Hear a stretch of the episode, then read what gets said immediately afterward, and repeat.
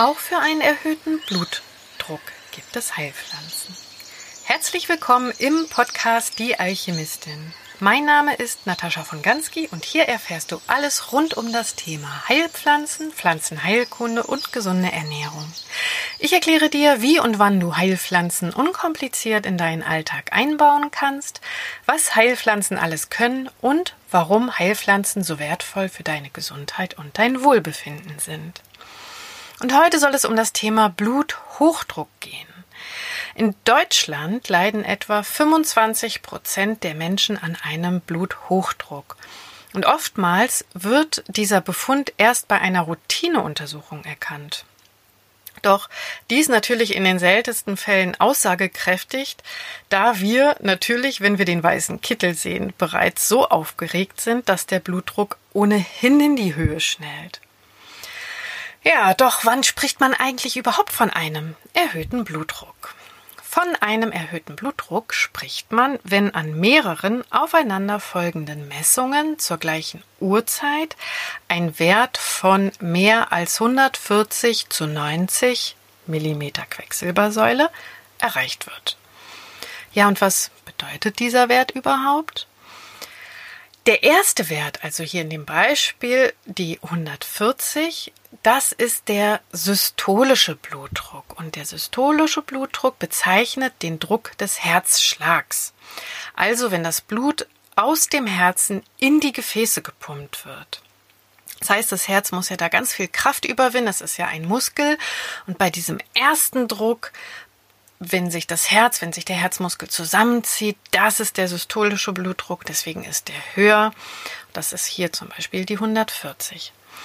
Und der zweite Wert, bei uns gerade halt die 90, das ist der sogenannte diastolische Blutdruck und der weist den Druck des Blutes auf, der permanent auf die Blutgefäße ausgeübt wird also der ohnehin immer im Körper sozusagen oder auf die Gefäße vorhanden ist. Das heißt, wir müssen ja einen bestimmten Blutdruck haben. Ähm, ja, sonst würde ja unser Stoffwechsel gar nicht funktionieren. Also der erste Wert, der systolische Blutdruck, ist der Wert, wo das Blut aus dem Herzmuskel in den Körperkreislauf gepumpt wird. Der zweite Wert, der diastolische Blutdruck, das ist der Druck, der permanent auf die Blutgefäße ausgeübt. Und am höchsten ist unser Blutdruck bereits vor dem Erwachen, also morgens vor dem Erwachen, nicht vor dem Erwachen nach dem Mittagsschläfchen. Also in den frühen Morgenstunden, ganz, ganz früh, damit wir überhaupt aus den Federn kommen, ist er da erhöht. Und über den Tag verteilt schwankt der Blutdruck natürlich etwas und ist davon abhängig, wie stark wir uns körperlich betätigen. Und die Ursachen eines dauernd erhöhten Blutdruckes, ja, die sind recht vielfältig. Interessant ist jedoch, dass bei etwa 90 Prozent der Menschen mit einem erhöhten Blutdruck, also 90 Prozent, fast alle, die unter einem erhöhten Blutdruck leiden, sich keine körperlichen Ursachen feststellen lassen. Es gibt natürlich ein Bluthochdruck, der aufgrund von Organschäden vorhanden ist. Das sind dann meistens Nierenerkrankungen, weil die Niere einen bestimmten Blutdruck benötigt, um zu arbeiten. Das ist ja ein Filtersystem, mit dem die Niere arbeitet. Und um unser Blut filtern zu können, braucht die Niere einen bestimmten Blutdruck. Und dafür hat sie, ähm, kann, das kann sie selbst messen. Und wenn die Niere erkrankt ist, kann eben dieses Messsystem in den Nieren nicht funktionieren und dadurch kann der Blutdruck erhöht sein. Und ja, da kommen wir gleich nochmal zu den Ursachen, ähm, was es mit diesen 90 Prozent auf sich hat. Ähm, doch noch ganz kurz, was sind die Symptome? Das heißt, so ein leicht erhöhter Blutdruck, der macht erstmal gar nicht großartig Symptome. Erst wenn der Blutdruck sehr stark erhöht ist, dann kann er Symptome machen wie Kopfschmerzen oder Herzklopfen, wie Sehstörungen, ja, oder so Übelkeiten, Unwohlsein. Das ist, ähm, ja, wenn der Blutdruck akut sehr, sehr hoch steigt. Aber ähm, zurück zu unseren 90 Prozent mit erhöhtem Blutdruck. Hier spricht man bei diesen Menschen, die unter äh, diesem Bluthochdruck leiden, wo sich keine körperliche Ursache feststellen lässt. Diesen Bluthochdruck nennt man essentiell. Das ist der essentielle Bluthochdruck oder man bezeichnet ihn auch als primären Bluthochdruck. Und das ist ja eigentlich schon mal ganz gut, dass wir keine körperlichen Ursachen dafür haben. Doch was heißt das? Wie kann das überhaupt sein, dass der Druck, der Blutdruck überhaupt so hoch ist und wie lässt sich das überhaupt vermeiden?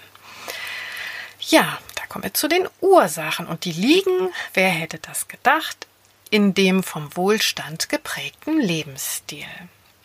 Dazu muss gesagt werden, dass ein latent erhöhter Blutdruck nicht von heute auf morgen entsteht. Also Fehlernährung, Übergewicht, mangelnde körperliche Bewegung und Rauchen, aber auch Alkohol sind ja die Hauptfaktoren für einen erhöhten Blutdruck. Das heißt, das geschieht nicht von heute auf morgen, sondern jahrelange Fehlernährung oder auch jahrelange sitzende Tätigkeit ohne Bewegung. Darum geht es halt. Da kann sich mit der Zeit irgendwann ein erhöhter Blutdruck einstellen. Ähm, sollten alle diese Ursachen nicht zutreffen, dann haben wir natürlich noch die Hauptursache des erhöhten Blutdrucks. Du ahnst es schon. Genau. Der Stress. Doch mit Stress eben gehen halt diese schlechten Angewohnheiten oftmals einher, nämlich ungesunde Ernährung, zu viel Alkohol oder Bewegungsmangel. Ne? Wenn wir gestresst sind vom Alltag, dann haben wir keine Lust abends nochmal vielleicht die Laufschuhe anzuziehen, wobei es gerade dann ganz besonders gut wäre, weil wir uns den Stress ablaufen und all die Stresshormone sich auch abbauen können, die ja die Leber belasten. Und das führt dann natürlich auch wieder zu Gefäßschäden wie Arteriosklerose, die natürlich auch mit den Jahren einen erhöhten Blutdruck verursachen können. Oder wenn wir gestresst sind, dann haben wir das Gefühl, ah, wir müssen uns jetzt mal was Gutes tun. Ach, dieses Junkfood, das macht doch bestimmt nichts aus. Ich ernähre mich ja sonst eigentlich gesund. Aber dieses Junkfood kann dann auch zur schlechten Gewohnheit werden. Und wie gesagt, über die Jahre kann sich daraus dann urplötzlich, ja, man weiß gar nicht, wo das herkommt, urplötzlich ein Bluthochdruck entwickeln.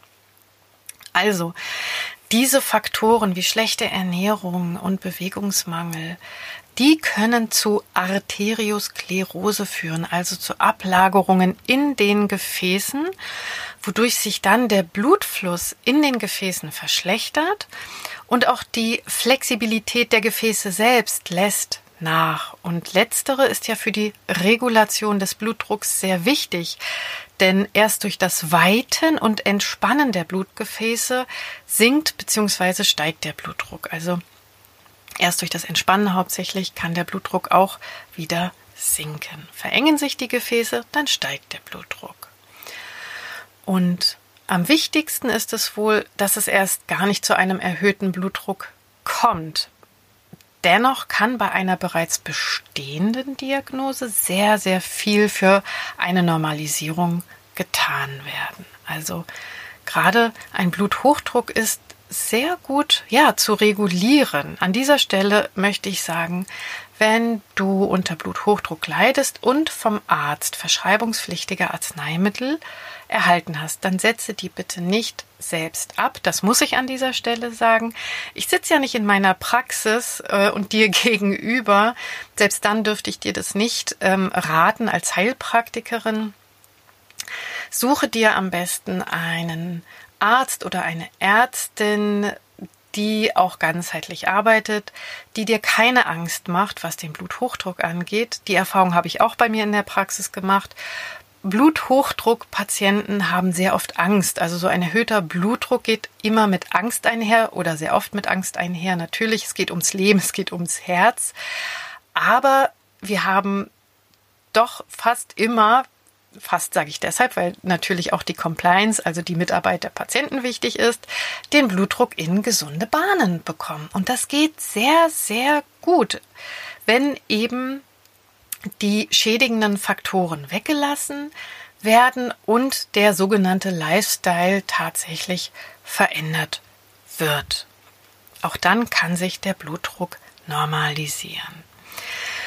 Das Herz ist ein rhythmisches Organ und zeigt uns nur zu deutlich eben wie ein geordneter Alltag mit Rhythmen auf unser Wohlergehen und unsere Gesundheit Einfluss haben. Und dabei kann und muss ein fordernder Alltag halt mit Stress überhaupt nicht verdammt werden. Stress ist ja nicht immer schlecht, es kann ja auch gut sein, es kann uns ja auch ähm, Schwung geben und Antrieb geben. Aber Anspannung und Entspannung sollten sich in etwa die Waage halten, denn auch das Herz kann sich nicht voll anspannen, um das sauerstoffreiche Blut in den Körper zu pumpen, wenn sich der Herzmuskel zuvor nicht entspannt hätte. Also auch das Herz, der Herzmuskel ist ein wirklich rhythmisches Organ, das unheimlich gut angepasst ist auf die Anspannung und die Entspannung. Also ganz interessant. Vielleicht mache ich dazu auch mal eine Folge. Was können wir nun phytotherapeutisch machen? Also wie können uns die Heilpflanzen bei einem erhöhten Blutdruck helfen? Da geht es ähm, um folgende Eigenschaften oder an folgende Eigenschaften zu denken. Zuallererst gilt es, an Heilpflanzen zu denken mit einer entspannenden Wirkung. Also Stress ist die Hauptursache Nummer eins bei Bluthochdruck, also Druck erzeugt Gegendruck, einen erhöhten Blutdruck. Deshalb sollten wir den Druck rausnehmen, uns entspannen und hier kann ich dir die Podcast-Folgen Nummer 8 und Nummer 10 empfehlen. Dort ähm, habe ich etwas geschrieben, äh, geschrieben, nicht geschrieben, dort habe ich etwas erzählt zu Heilpflanzen bei Stress, die dir helfen, damit besser umzugehen, beziehungsweise auch entspannenden Heilpflanzen. Die werde ich jetzt hier nicht nochmal extra aufzählen. Ähm, und zweitens gilt es, an Heilpflanzen mit gefäßweitenden Eigenschaften zu denken. Und hierzu zählt tatsächlich traditionell der Knoblauch. Ja, auch wenn er nicht gerade gesellschaftstauglich ist, ähm, ist der Knoblauch doch sehr, sehr wertvoll das in ihm enthaltene Allein, dieser Wirkstoff selbst, der besitzt noch nicht den typischen Knoblauchgeruch. Erst durch das Öffnen der in den Knoblauchzwiebeln befindlichen Zellen ähm, entsteht dieses typische, dieser typische Knoblauchgeruch, dieses Allicin, das wird nämlich erst, das muss sich verbinden durch das Kauen oder durch das Kleinschnibbeln. Da entsteht dann aus dem Allein das Allicin das wird enzymatisch umgebaut und das macht halt diesen unangenehmen Knoblauchgeruch. Außerdem enthält Knoblauch Adenosin, was auch im Körper vorkommt. Und dieses Adenosin hemmt die Ausschüttung aktivierender Neurotransmitter und weitet dadurch die Blutgefäße, was zu einer milden Blutdrucksenkung führt. Also was im Knoblauch enthalten ist. Ganz spannend. Außerdem enthält Knoblauch Schleimstoffe und einen interessanten Stoff, ähm, also den ich sehr interessant finde, das ist das Cholin. Und das Cholin, das äh, kommt in verschiedenen Heilpflanzen vor, aber auch hier im Knoblauch.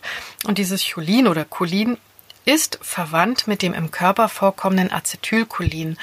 Und das spielt eine wichtige Rolle im vegetativen Nervensystem, also im Vegetativum. Und das hat ja auch wiederum einen großen Einfluss auf unsere Entspannung, auf unser ganzes Nervenkostüm und somit auch einen Einfluss auf unseren Blutdruck. Ein weiterer Inhaltsstoff des Knoblauchs, also das Adenosin, das im Körper vorkommt und eine blutdrucksenkende Wirkung enthält, sagte ich ja gerade schon. Netter Nebeneffekt von Knoblauch. Jetzt springt der Kühlschrank wieder an. Ich sitze im Bus und nehme den Podcast auf. Es senkt außerdem die Blutfettwerte. Also die Blutlipide, die ja wiederum für Ablagerungen in unseren Gefäßen verantwortlich sind. Das heißt, ähm, der Knoblauch ist auch ein Arteriosklerose-Prophylaktikum, also schützt unsere Gefäße vor Ablagerungen und hält sie dadurch halt auch länger flexibel. Und damit der Knoblauch auch diese ganzen Eigenschaften entfalten kann, ist aber eine Mindestmenge vonnöten. Und diese Mindestmenge sind 900 bis 1200 Milligramm getrocknetes Knoblauchpulver. oder drei bis vier Gramm frischer Knoblauch. Also drei bis vier Gramm, das wären so zwei bis drei Knoblauchzehen täglich. Uah. Ähm, ja, gibt es aber auch in Reformhäusern oder Drogerien oder in der Apotheke als Pulver. Wie gesagt, dann diese 900 bis 1200 Milligramm täglich. Ja, der Geruch lässt sich nicht ganz vermeiden. Muss man schauen, wie das kompatibel ist mit den Kollegen, mit den Familienmitgliedern. Aber es macht sicherlich Sinn, wenigstens ein oder zweimal im Jahr so eine Kur von vier bis sechs Wochen zu machen. Es gibt eine Nebenwirkung von Knoblauch. Es soll die Blutgerinnung verlangsamen, vor allen Dingen, wenn wir halt sehr viel von Knoblauch einnehmen. Andererseits werden ja von Ärzten oder Medizinern gerne auch ähm, Aspirin, was also das Blut verdünnt, gerne verordnet für Menschen, die unter Bluthochdruck leiden. Und das macht die Pflanze hier auch. Also sie verdünnt sozusagen das Blut beziehungsweise verlangsamt die Blutgerinnung. Und deswegen sollte man vor Operationen oder auch bevor man zum Zahnarzt geht, auf die Einnahme hoher Knoblauchdosen verzichten und ebenso sollte man es vielleicht abklären, medizinisch abklären lassen, wenn Gerinnungshemmer, also Blutgerinnungshemmer eingenommen werden. Also soweit erstmal zu heute zu dem Bluthochdruck.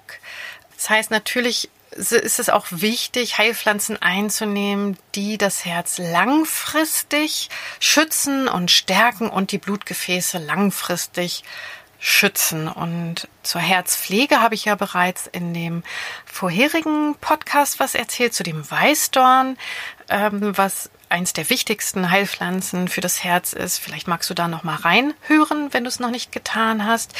Dort gibt es auch noch mal ein Rezept und werden auch noch andere Heilpflanzen vorgestellt. Im nächsten Podcast geht es auch noch ums Herz, um Herzpflanzen. Also weiterhin, ähm, welche Pflanzen gut sind fürs Herz und welche Pflanzen die Blutgefäße schützen. Und ähm, bei den Blutgefäßen werde ich aber auch noch mal extra darauf eingehen, weil diese Pflanzen auch einen starken Bezug zur Leber haben. Aber du hast ja heute schon eine interessante Pflanze kennengelernt, nämlich den Knoblauch und ähm, wie gesagt, nochmal ein Hinweis zur Entspannung, zum Relaxen ähm, aus den Folgen 8 oder 10 und eben aus der vorherigen Folge der Weißdorn. So viel erstmal zu heute. Vielleicht magst du ja auch in die Quintessenz hören. Da erzähle ich auch noch mal ein bisschen etwas zur Sonne, zum Gold, ein bisschen was aus der Alchemie und Hermetik. Ich wünsche dir einen wundervollen Tag. Salve deine Alchemistin.